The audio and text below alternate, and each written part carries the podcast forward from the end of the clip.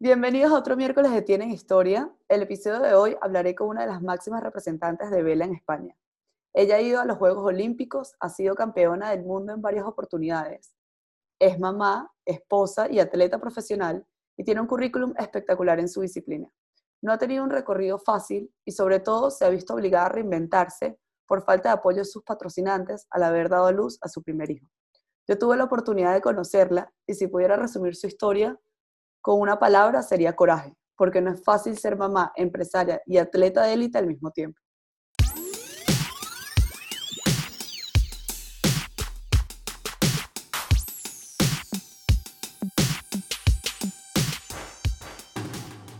Con ustedes, Blanca Manchón, bienvenida Tienen Historia. Hola, ¿qué tal? Muy bien, muy bien. Feliz de tenerte y de poder conversar contigo y de saber esa historia que, que bueno, es bastante, bastante particular y, inspiracional también. Muchas gracias. Yo encantada de formar parte también de este proyecto, de estos podcasts y, con muchas ganas de, charlar contigo. Qué bueno, no, el placer es totalmente mío. Y bueno, Blanca, como este podcast se llama Tienen Historia, esto es un espacio para que nos cuentes tu historia, porque bueno, como dije al principio, sé que no has tenido un recorrido fácil, que te has visto que te has tenido que reinventar. Bueno, eres empresaria, eres mamá, eres esposa, estás todo el día de aquí para allá, de allá para acá. Wow, o sea, yo creo que tienes bastante que contar en este episodio, ¿no? Sí, yo, bueno, empecé muy, muy jovencita y, bueno, siempre, siempre he querido ser eh, madre joven, eso lo tenía clarísimo. Y bueno, al llevar tantos años compitiendo en la élite, ¿no? en, el, en el deporte profesional, pues parece que sea mucho más mayor de lo que soy, porque empecé realmente en esto como con 13 años, eh, porque con, con 16 ya me clasifiqué para los Juegos Olímpicos de Atenas 2004, entonces llevo mucho tiempo, pero en realidad no, no tengo edad de retirarme, ¿no? por decirlo así. Entonces, pues durante... por dentro, además. Así que no... Mientras uno se sienta joven, hay que seguir. Mientras el cuerpo aguante, ¿no? Exactamente. eso, en el eso en el deporte es fundamental porque al final es lo que marca la diferencia. Pero como tú dices, pues ahora mismo me he creado ¿no? una, una vida que era la que yo quería llevar, que, que aparte de ser deportista profesional, ¿no? Siguiendo, seguir viviendo de, mi deporte, de mis resultados, de mi día a día, de lo que me gusta hacer. Eh, tengo siempre un plan B, ¿no? que ha sido pues mi, empresa, que es un, centro de entrenamiento personal, eh, rehabilitación y fisioterapia en el centro de, Sevilla. Y aparte tengo otras... Sí, en Sevilla. En Sevilla. También he diseñado eh, ropa de baño para varias marcas. Y bueno, siempre tengo ahí como mi vida paralela, como yo digo, por si alguna vez siempre me fallaba la deportiva, pues tener eh, la satisfacción también por, por otro lado. También soy madre, eh, tengo un marido increíble eh, y un niño precioso, así que por ahora me va, me va todo genial, aunque no siempre ha sido así. Claro, no, y supongo que será también complicado porque bien hecho y bien pensado en tener siempre, yo creo que el deportista tiene que enfocarse en el deporte, pero también lo que tú dices, ¿no? Tener un plan B, porque la, carrera del deportista es muy corta. Uno nunca sabe qué puede pasar, que bueno, que al final uno siempre tiene que tener esa precaución. Pero además de todos estos emprendimientos, eh, bueno, que nos has contado, que has realizado y todo el tiempo que tienes que, que le dedicas, ¿no? Sobre todo a, a tus empresas, pero también a ser mamá, a ser esposa, a practicar el deporte. ¿Cómo has hecho para tú poder, o sea, supongo que no habrá alguna regla ni habla, ni, o sea, la organización es la clave, pero ¿se te ha hecho complicado? ¿Hubo un momento que te sentiste como abrumada o las cosas se fueron fluyendo poco a poco? Bueno, al principio eh, se te viene todo encima y dices, no puedo con, con, esto, es demasiado, ¿no? Demasiado esfuerzo, demasiado follón, demasiado trajín, ¿no? Esto no, no mm. tiene sentido. Pero después piensas que, que bueno, con ganas, con motivación y con ilusión, y sobre todo, como tú dices, con una buena planificación, se, se, puede sacar todo para, para adelante, pero evidentemente, como todo el mundo, mm, yo soy humana y tengo mis momentos de, bajón, mis momentos que estoy harta del deporte, mis momentos que estoy harta del niño y que me gustaría poder decir, hoy no tengo nada que hacer, ¿no? Pero bueno, al final hacer las cosas como, como a ti te gusta, de la forma en la que realmente se disfrutan y al final pues, pues te sientes cómodo, ¿no? En esa en ese estilo de vida, en esa forma de hacer las cosas y, bueno, te vas eh, realizando no solo como, como deportista, no también como, como, persona. Y una de las cosas que, que me hizo darme cuenta de, de que de que quería algo más o que necesitaba algo más para, para ser feliz o para realizarme fue cuando me, me lesioné del hombro hace ya eh, ocho años y, y, no podía navegar, no podía entrenar, no podía competir y la vida que estaba llevando realmente veía que era muy aburrida, que no tenía nada que me hiciera feliz, entonces me hizo darme cuenta de que necesitaba ese plan B porque el deporte se podía acabar así, simplemente por una lesión y, tenía que ser feliz de, otra forma, ¿no? Entonces, pues, un poco todo ese cambio de chip, de mentalidad, de ver la vida también con, otros ojos y, y buscar esa satisfacción personal no solo en el deporte, sino en, en Blanca como persona y como mujer. Justo, y eso también es súper importante, porque además de, de, bueno, de hacer lo que te gusta, que en este caso es hacer deporte, digamos que como tú dices, ¿no? Eso no es todo en la vida. Una lesión hace que puedas perder tu carrera o todo lo que llevas cosechando y que también esa parte se olvida, digamos, sobre todo los deportistas que están tan enfocados en, su deporte se olvidan el trabajar en ellos mismos, en tratar de reinventar en otra cosa, porque, porque bueno, el tiempo también pasa muy rápido y qué bien, de verdad, y te felicito que, que bueno, que tú lo miraste a tiempo y también la vida te va poniendo esos obstáculos y esos retos para que tú te des cuenta de eso. Exactamente, eso es, es, fundamental, no todo el mundo se da cuenta, hay muchísimos deportistas que llegan al final de su carrera y están con depresión, están frustrados porque llevan toda su vida dedicándolo o dando solamente todo para el deporte y cuando eso se acaba no saben qué hacer, no saben cómo actuar, no consiguen nada que les haga realmente disfrutar o, o que les haga feliz, ¿no? Es como si, le, como si se acabara su vida cuando acaba el deporte y, y creo que eso es, es muy peligroso, sobre todo porque puede marcar una buena parte de tu vida al final y creo que también hay que concienciar a, todos los niños que empiezan desde muy jovencitos de que eso, de que tienen que tener ese plan B, de que el deporte es una parte de su vida, pero no, no es toda, ¿no? Porque puede ser peligroso cuando, cuando algo falla o cuando tu carrera mm, acaba. Y aparte también creo que, que es bueno para los deportistas que competimos ¿no? en Juegos Olímpicos, en pruebas importantes, la sensación esa de, tener otra cosa, de tener algo que sí está funcionando si el deporte no funciona, eh, te hace competir y rendir mejor, no tener los pies más en el suelo, el, el no ver una derrota como el fin del mundo, sino que simplemente tienes la oportunidad de dedicarte al deporte, de, estar en una línea de salida de un campeonato del mundo, de unos Juegos Olímpicos y, de sentirte súper afortunada por poder estar ahí. ¿no? Creo que, bueno, que, el, que verte desde fuera, ver que simplemente es una prueba deportiva, aunque sea muy importante, creo que te quita esa presión y te hace el disfrutar, que a veces a los deportistas se nos olvida el disfrutar de, eso y solamente lo vemos como una carga, una presión, un estrés y, creo que eso es importante y al final marca la, diferencia de estar tranquilo y de poder pensar y, estar concentrado en, en ese momento.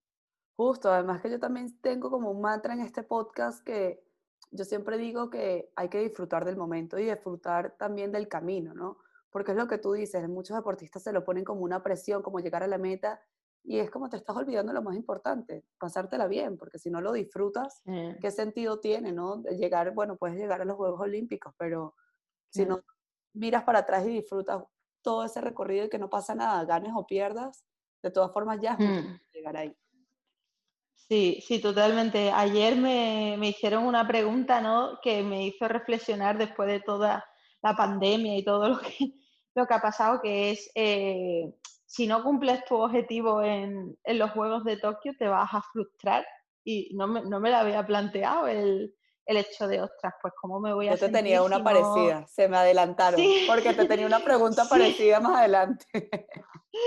Sí, pero tiene que ver ahora con lo que estamos hablando, porque lo de disfrutar o no es realmente ahora que visto lo visto, visto lo, lo rápido que te pueden quitar un sueño, que es simplemente una pandemia. nadie hubiera firmado, nadie hubiera escrito en un papel. ¿Qué puede pasar en los próximos meses? Nadie hubiera dicho esto. Entonces, ves que, bueno, que ese trabajo de cuatro años de todos los deportistas del mundo, en un simple cerrar de ojos, en unos meses, en una simple decisión de alguien, eso ya no sirve para nada, ese trabajo de cuatro años, de nadie, además. Sí, es muy Entonces te das cuenta realmente de, de lo insignificante que es eso, que a lo mejor es tu sueño, es tu meta, lo has renunciado todo, pero que está en manos de personas que deciden si eso se hace o eso se no en cuestión de una tarde. Entonces te, te baja un poco a la tierra y dices, ostras, es que ahora, vale, sí, mi objetivo es una medalla, mi objetivo es, subirme a este podium, pero es que ahora mi objetivo es simplemente el que se hagan unos Juegos Olímpicos, el, que, el que podamos disfrutar de eso. Y ya, sí, y eso, y si eso se hace, y vas para, o sea, sí, yo creo que al final todo esto estuve conversando también eh, anteriormente con otras chicas y lo, yo siento que el mensaje que ha dejado toda esta situación es que en colectivo estamos por fin tratando de entender un poco vivir el presente, ¿no? Porque es lo que tú dices, te trabajas y te enfocas en una meta de aquí a cuatro años, pero es que en una tarde eso se va. Entonces, no te quedas hay mucha gente, bueno, a mí también me ha tocado en esta pandemia preguntarme, bueno, ahora qué voy a hacer, em, qué rumbo agarro, qué quiero hacer con mi vida, porque es que, claro, uno lo tenía como todo, digamos, programado, pero lo que tú decías, nunca se pensó mm. que esto podía llegar a pasar. Pero bueno, hay salud, estamos aquí conversando, que eso es lo pues importante, y bueno, pues y vamos para adelante. Y Blanca, ¿cómo fueron esos inicios? Porque tú dijiste que empezaste muy chiquitica en esto, con 13 años. Eh, tengo entendido, bueno, y también lo dijiste, que naciste en Sevilla. ¿Tus papás siempre han sido amantes del mar? ¿Tienes hermanos mayores que te impulsaron a hacer este, este deporte? ¿Empezaste haciendo vela? ¿Cómo comenzaste? Pues bueno, realmente yo nací en Sevilla y hago mi vida entre Sevilla y Cádiz actualmente, bueno, y el resto del mundo, cuando, ya, cuando me dejan viajar. Pero, pero cuando nací prácticamente ya toda mi familia se dedicaba al windsurf, aunque era una familia un poquito rara porque mi, mi padre es arquitecto, entonces eh, trabajaba en Sevilla de arquitecto y mi hermano y yo nos llevamos ocho años, por lo que cuando yo nací ya ellos ya tenían como un poco hecho el, el, deporte, ya exactamente el camino. Y, bueno, me costaba un poco eh, el poder decidir o elegir porque, claro, ellos ya sabían, pues cogemos la autocaravana y nos vamos a competir a tal competición. Eh, vamos a coger esto y vamos a ir. Entonces, ellos ya estaban siempre muy vinculados al deporte y cuando yo nací tampoco tuve opción de, de conocer otra cosa. El problema es que siempre estaba enfadada porque como eran pequeñas, no me dejaban competir en las mismas competiciones que lo estaban haciendo ellos. Entonces yo estaba con una chica que era mi, mi, canguro en aquella época y yo viéndolo desde la playa y todo el mundo en el agua. Entonces me, me enfadaba un poco y ya cuando tuve ocho años, pues me compraron mi primera tabla, que, la tabla me la compraron y la vela la, heredé de mi hermano y ya pues pude estar en el, en el agua con, con, ellos, pero siempre he sido la más pequeña de, de, todos los grupos de edad porque nadie había empezado tan joven como yo, yo era como una excepción porque la niña tenía que... sí, sí, sí, sí, sí, sí, sí, sí, de mi generación siempre he sido la más, la más pequeña y, y, claro, no existían velas para mujeres, no existían tablas, era todo pues para los hombres. Entonces, mi padre me tuvo que hacer en un, sitio donde hacían toldos para chalet una vela de tres metros porque no existían velas tan pequeñas para empezar tan joven. Sí, Qué bonitos recuerdos. Sí, sí, sí, sí. Y apenas empezaste, te enamoraste, o sea, dijiste, esto es lo que quiero hacer, o, habías probado antes otros deportes. Sí, siempre, siempre he hecho bastantes deportes, he estado en, bueno, por, por mi forma de vida y tal, he estado en muchos colegios y en todos los colegios que había, pues me apuntaba al deporte que hacían. He hecho balonmano, he hecho mucho tiempo gimnasia eh, deportiva, he jugado al tenis, he hecho un poco de todo. Pero lo que más me enganchaba y a lo que más tiempo le dedicaba era el windsurf. Entonces, pues poquito a poco, pues me fueron metiendo en equipos nacionales, equipos internacionales y hasta que ya tuve una edad para hacer las competiciones que daban acceso al equipo olímpico y conseguí meterme dentro del equipo olímpico y ganar la, selección para Atenas 2004 con 17 años. Eras una bebé, literalmente. Sí, total. ¿Y que, ¿cómo, te, cómo te sentiste? O sea, siento que no, no estabas no, no eras consciente de lo que habías hecho, ¿no? ¿O sí? Nada, no era consciente de nada. Para mí era, o sea, poder estar en el agua era jugar. Yo estaba jugando, jugando, jugando. Y para mí era divertido pues ir a las competiciones con mis amigos. El, ¿Siempre competías con hombres? ¿O, era, ¿O había mujeres también cuando empezaste?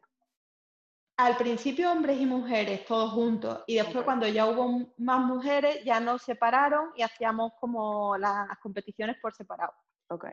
Y, claro, eh, siempre era la más pequeña y tenía siempre la duda de dónde apuntarme, si apuntarme en mi categoría o apuntarme en la absoluta, porque de mi categoría era siempre la que tenía más nivel, porque eran niñas pequeñas simplemente navegando, pero yo sí que tenía más nivel, entonces me aburría con la gente de mi edad.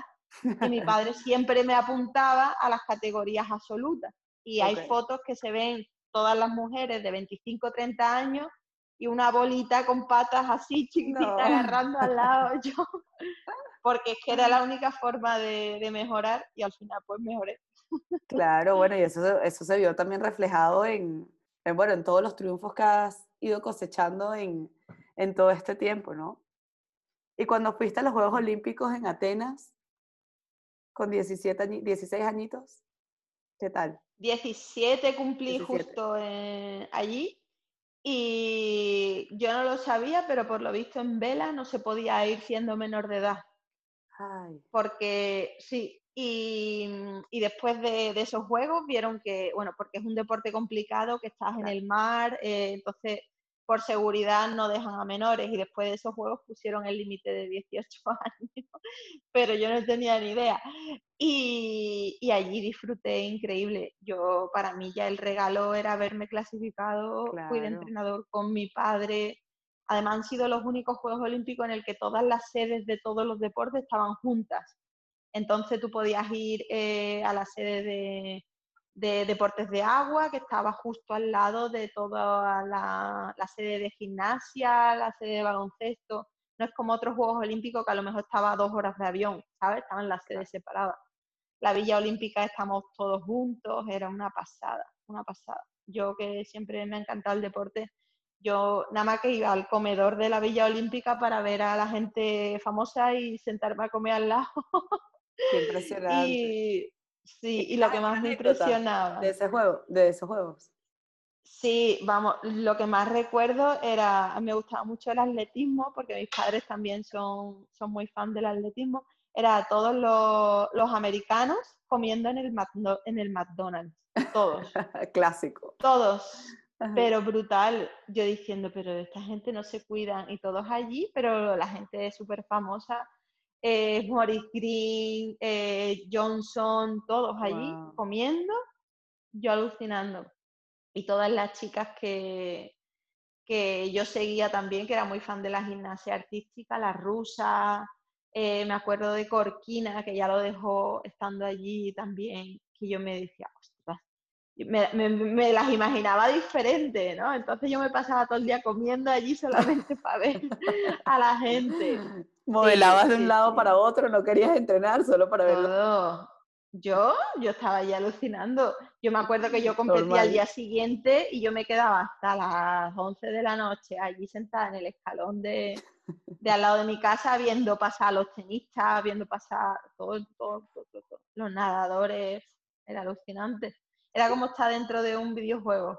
Imagínate, con 17 años allí. Me lo puedo imaginar.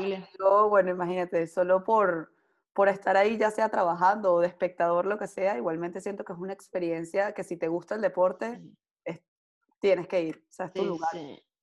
¿Y que lograste alguna posición o cómo fue tu...? Conseguí un diploma olímpico. Ok. Que, que todavía no me lo creo ni yo, porque era, era la más pequeña de todo el mundo, no solamente del windsurf, sino de, todo lo, de toda la expedición olímpica de vela de todos los deportes. Y la siguiente, yo tenía 17 años, pues la siguiente más joven en las chicas compitiendo tenía 25. O sea que era, nadie se esperaba que yo fuera a hacerlo bien y, y al final, como fui sin presión, me fui a divertir, no era ni consciente de dónde estaba, pues al final me llevó un diploma olímpico que, bueno, le gané a gente que, que era buenísima y, y tengo un recuerdo súper chulo. Qué bien, de verdad que felicitaciones por eso, que, que, bueno, que supongo que es lo que tú dices, ¿no? No eres consciente, tú simplemente ibas al agua a pasártela bien y ahí era donde ocurría la magia. Me imagino las ahora pienso... Claro, claro, de esta niña está inconsciente, pero, pero, pero que se está comiendo un helado antes de salir al agua, o sea, era como así. ahora lo pienso y digo, vaya tela, vaya tela, vaya Bueno, pero, esas, son, las experiencias y las historias que aquí estás para que me las cuentes también. Sí, sí. Y, y, de eso se trata la vida también. Y posteriormente también fuiste campeona del mundo, bueno, seguiste entrenando. ¿Cómo empezaron a llegar esos éxitos? Bueno, pues fue a raíz de, mm, de terminar los juegos al año siguiente eh, había muchas chicas ya que hicieron esos Juegos Olímpicos que era, se retiraron ya después de esos Juegos porque eran mayores. Y bueno, quedamos como la siguiente generación y empezamos a hacer campeonatos y me di cuenta de que estaba entre las tres primeras y, que había subido mi nivel muchísimo. También yo físicamente pues cada vez estaba más preparada, estaba más fuerte, ya no era el cuerpo de una niña, ya iba pudiendo entrenar más. Y el campeonato del mundo después de los Juegos Olímpicos de 2005 lo gané.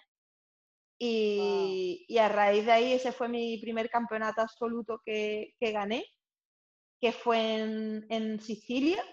Y, a partir de ahí pues ya conseguí mi primera beca del Consejo Superior de Deporte.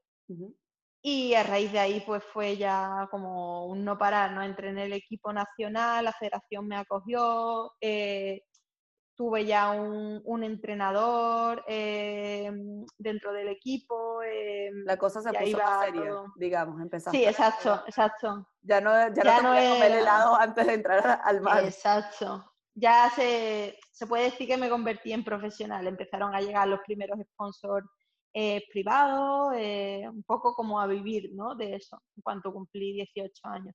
Y también se juntó porque mi padre después de los Juegos Olímpicos, claro, yo acababa de terminar el instituto, no, no, pude, no pude hacer selectividad porque estaba en, en los Juegos. Claro. Y,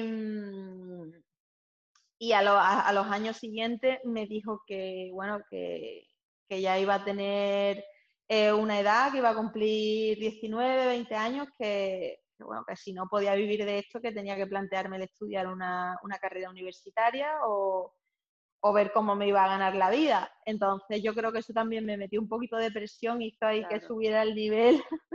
Porque y empecé a estudiar, no, no quiero un libro. Sí, sí, pero yo quería hacer criminología, era... Fíjate, qué curioso, súper difícil. Sí, sí, yo... Sí, pero yo soy súper friki de eso, ya me he visto todas las series de todo. Yo siempre he sido muy friki, muy friki con eso.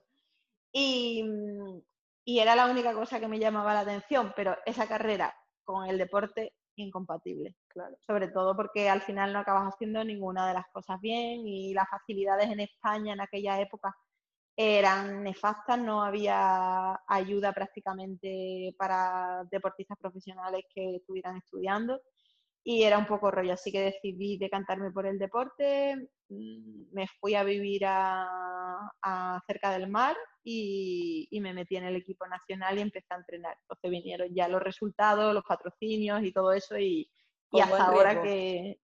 Sí, sí, bueno, si no arriesgas con 20 años, no arriesgas nunca, o sea que totalmente. totalmente.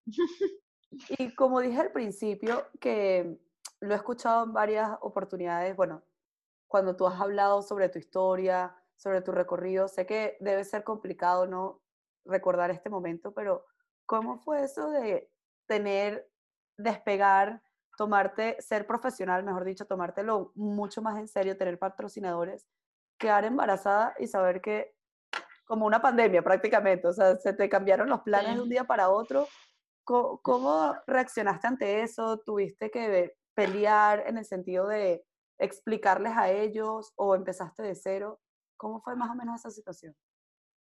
Pues al principio mm, estuve a punto de, como siempre hemos tenido ciclos olímpicos y el nivel siempre en España ha estado muy alto y el rollo del Windsor es que solamente va un representante, ¿vale? Ah, solo puede ir uno.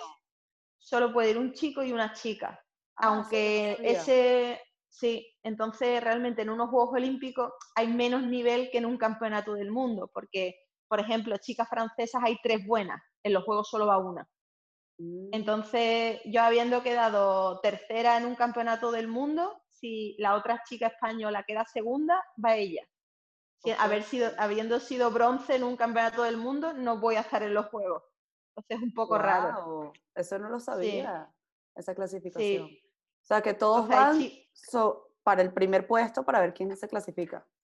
Exacto. Durante cuatro años hay dos o tres regatas clasificatorias que la que sea mejor en ese momento, en ese periodo, pues es la que va a los juegos. Y tengo entendido que tú te clasificaste para ahora, para, para Tokio, ¿no? Sí, sí, yo me clasifiqué para Tokio el año pasado. Gracias.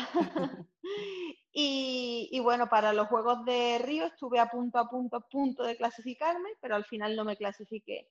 Entonces mm, le dije a, a Manuel, a mi marido, digo, pues el momento de tener el niño es ahora, que como no voy allá a los Juegos, tengo un periodo para tener el niño y así cuando lo tenga ya vuelvo y puedo seguir para Tokio. Y nada, al principio todos los patrocinadores súper bien, que enhorabuena, que, que la mami deportista, que tal, que cual y cuando fueron pasando los meses, pues directamente. Tuve mala suerte también, ¿eh? yo creo que se juntó ahí un poco porque, bueno, eh, la marca que me estaba patrocinando, que era la principal eh, que me aportaba mi soporte económico, que era Nike, que ya esto se ha sabido mundialmente, tenían una cláusula en la que si una de sus deportistas se quedaba embarazada, no se rescindía el contrato. ¿vale? No se renovaba, perdón. Okay.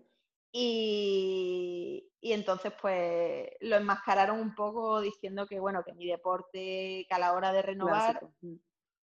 un clásico, no, el deporte ya no encajaba en la marca, que no sabían cómo tal, y, y bueno, y no me renovaron. Pero fue una forma muy fea también porque cuando quedaban cuatro meses para renovar, directamente ni me mandaban el producto, me, dijeran, me decían que lo cogiese yo de la web, me tardaron en pagar, fue un poco desastre. Como, mira, ya está niña, ya, sabemos que no la, exacto, no la van a renovar, además ha quedado embarazada, eh, vamos a darle ya cuatro cosas y tal, ¿vale? Y bueno, pues no me renovó mi principal patrocinador y los otros patrocinios que tenían, que eran empresas públicas de Andalucía, al cambiar el gobierno, ya todo lo que había hablado con la gente y los contratos que teníamos no, no volvieron, o sea, directamente ni a coger el teléfono, o sea, nunca más. Entonces, pues se juntó todo. y, bueno. Te reinventarte, reinventarte, pero como, como diera lugar. Todo, sí. Y te das cuenta, bueno, de que ahora no puedes prestarle atención a eso porque acabas de tener un niño que, que tenía siete días, el niño una semana, y yo ahí ya me olvidé, tal cual, y, bueno, y se juntó todo también porque en la federación había habido cambio de, presidente, estaba todo hecho un lío, un follón, nadie aseguraba nada, no había dinero, era un, follón, un follón, y, me dijeron, bueno, no te podemos ayudar en nada, solamente intenta meterte en el equipo nacional, y una vez que estés en el equipo nacional, pues sí se te pagarán las cosas. Entonces era todo súper difícil, o sea, todo era mal. La ayuda que te da el Consejo Superior de Deportes para un deporte como el mío, en el que un equipo de competición mío vale 6.000 euros, que me den 1.200 euros el año que nace el niño solamente, pues creo que es ridículo para la ayuda de una madre deportista que se va a preparar un Juegos Olímpicos, que te den 1.300 euros. eso me parece ridículo. A lo mejor para una atleta, para una corredora que que a lo mejor lo único que tiene que comprarse son unas zapatillas o tal o cual, si no tiene sponsor, pues a lo mejor sí. Pero no para mí... los mismos gastos que tú necesitas. Evidentemente, ¿vale? Entonces eso, hay una ayuda, sí, pero no es suficiente. Entonces yo estaba ya por la cabeza, o sea, que me va a costar a mí mínimo 15.000 euros meterme en el equipo yo estaba ya pensando, yo le decía a mi marido, digo, esto por mucho amor al arte que tengamos, esto no nos sale las cuentas. ¿Y pensaste alguna vez en dejarlo, en renunciar o si te pasó por la yo lo dejé. Sí, sí, sí, yo cuando vi todo eso digo, yo lo dejo. Y mi marido, que no, Blanca, que no, que no sé qué, ya me empezó a picar y yo cuando me pico, pues me pico. Cuando te ponen a prueba y sale la, la sí yo cuando lo de los patrocinadores me dijeron, o sea, no insistí, o sea, mi, bloqueo mental, fíjate, fue, hombre, normal, no se fiarán de una madre, de una deportista que se queda embarazada. Ese fue mi pensamiento. Imagínate. Fíjate si estamos tan, tan obsesionados con, con las cosas y con, y las cosas que vemos normales. O sea, que yo misma digo, bueno, claro, es que hasta que no tenga el resultado. Como si fuera un pecado, como si fuera un delito. Exacto. Exacto. Y, ay, que se me cae Y, mm, y era como en plan, hombre, es que no se fiarán de que yo vuelva a rendir al máximo, es que no se fiarán. Entonces, lo justifiqué. Ya.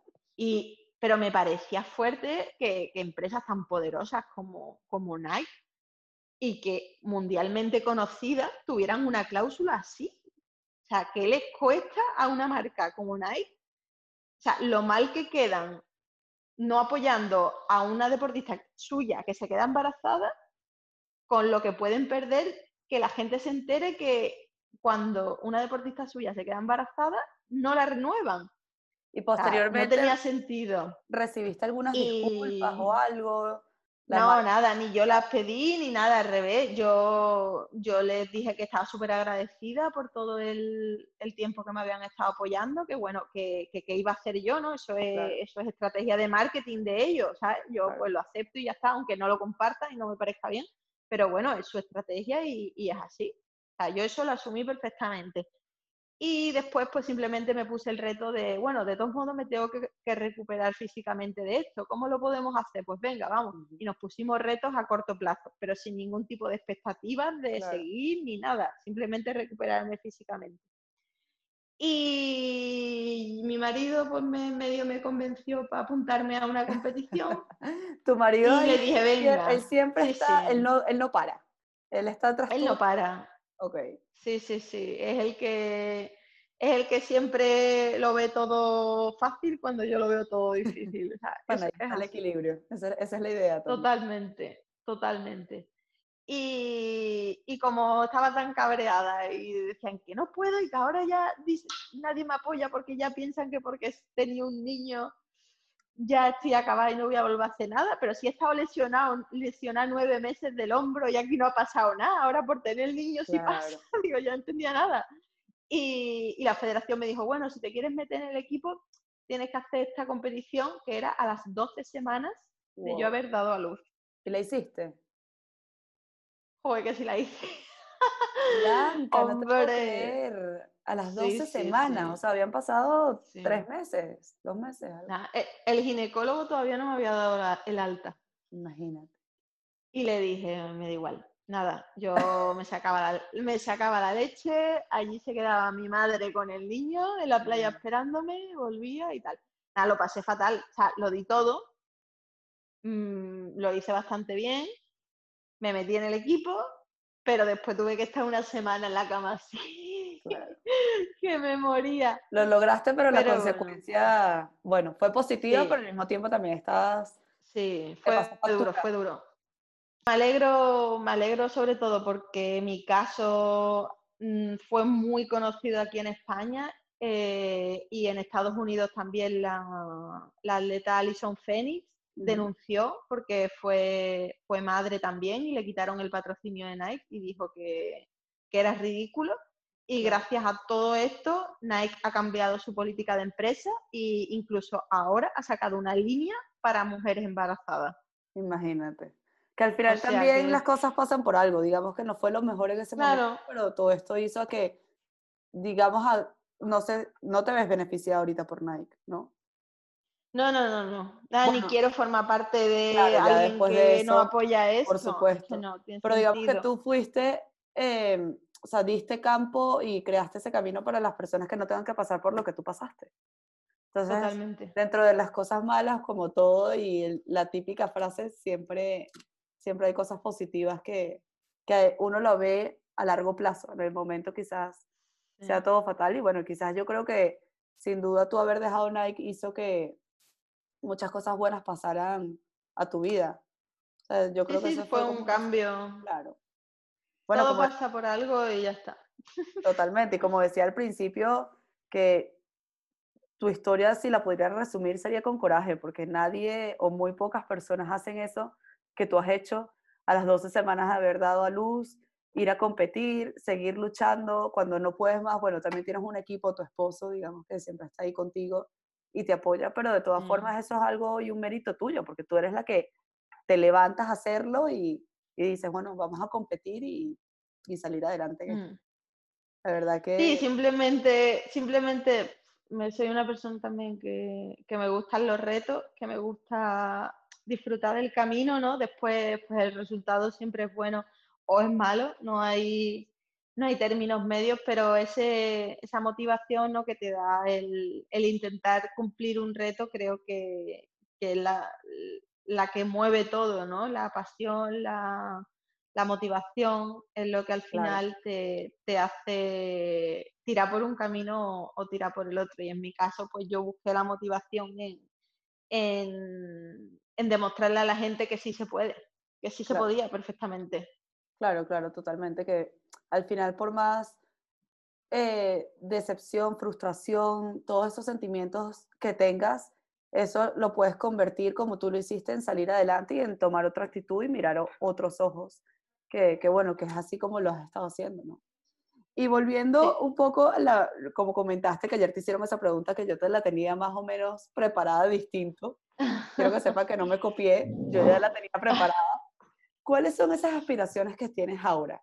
Digamos, como cambió un poco el panorama, que bueno, los Juegos Olímpicos al parecer se van a disputar en el 2021, que bueno, que digamos que ahora nada es seguro, no se puede confirmar nada, pero esa es la idea. ¿Cuáles son tus aspiraciones ahora? ¿En qué estás trabajando? Bueno, pues ahora mismo estamos muy centrados en, la única prueba que tenemos eh, en el calendario antes de final de año, que es el Campeonato de Europa en, en Vilamoura, en Portugal. Y intentar hacerlo lo mejor posible, sobre todo hacerlo, porque eh, está, costando, está costando que se hagan competiciones y, y bueno, todas las que, las que estamos ya clasificadas para los juegos, estamos muy, muy, muy por debajo de, nuestro nivel competitivo porque llevamos más de seis, siete meses sin, sin competir, que eso es algo, vamos, que solo lo he vivido yo porque he tenido un niño. Pero que, que, para las otras chicas que no son madres o que están en un circuito que están acostumbradas a competir pues una vez al mes mínimo, es algo, es algo que se pierde, ese ritmo de competición, esa intensidad. Entonces estamos deseando poder competir y, ver el nivel también que tenemos cada una. Y de cara a, los juegos, pues hay una preparación bastante, eh, pensada, bastante intensa, bastante metódica, eh, también valorando qué me funcionó el año pasado y qué no me ha funcionado, qué cosas hay que mejorar y, qué cosas hay que seguir manteniendo eh, bien, a buen nivel. Y darlo todo, darlo todo hasta enero, porque en enero ya nos han dicho que, que dicen si sí o si no a los Juegos Olímpicos a cómo va a ser todo el tema de, la burbuja que van a crear para que no haya contagio. Seguramente nos vamos a tener que ir casi un mes antes, todos los deportistas, para confinarnos allí. Entonces va a ser un poco duro también por el tema de que voy a estar mucho tiempo sin ver a, mi niño y, tengo que plantearlo y, psicológicamente tengo que, también entrenarlo, ¿no? El, estar tanto tiempo sin ellos y, bueno, y ver cómo, cómo se hace. Pero bueno, bueno, Blanca, para ir terminando, porque sé que tienes cosas que hacer, estás ocupada y también para, para bueno, para ir cortando un poco y cerrando el, el episodio, te quiero agradecer una vez más, la verdad, por, por haber sido parte de este podcast y de tenerte acá. Pero yo siempre acostumbro a hacer cinco preguntas antes de despedirme de ti. Cinco preguntas rápidas sobre tus curiosidades para que las personas, bueno, puedan saber un poquito más de ti, de tus gustos y, bueno, vamos a ello. ¿Te parece? Sí. Si no hubieses sido atleta, ¿a qué te hubieses dedicado? Eh, algo relacionado con la criminología o con la moda. Ay, pero mira que son bastante sí. Yo soy muy así, sí, sí. Mi peli favorita es El diario de Noah y Show, la de miedo. O sea que es un poco soy, yo soy así. No pasa nada. ¿Cuál es tu comida favorita? El gazpacho. Hombre, como buena andaluza. Hombre. ¿Algo que siempre tengas en tu bolso? Eh, mi móvil y unas toallitas de bebé. Mm, siempre. Ahí, eso ya creo que cuando pasas de una edad, eso siempre lo tienes que tener, ¿no? Las toallitas. Siempre. ¿Y qué prefieres, comer o hacer ejercicio? Comer. Bueno, eh, mira que he escuchado gente que dice hacer ejercicio, yo me quedo como, bueno. Pero bueno, entre comer. colores. ¿Y cuánto tiempo puedes estar separada del mar? Una semana. ¿Eso es lo máximo que has pasado? He pasado más, pero cuando llevo una semana ya me pongo de mala leche, bastante. ya necesitas el agua salada, necesitas sumergirte. Exacto. Si no, que se lo cuenten a mi marido.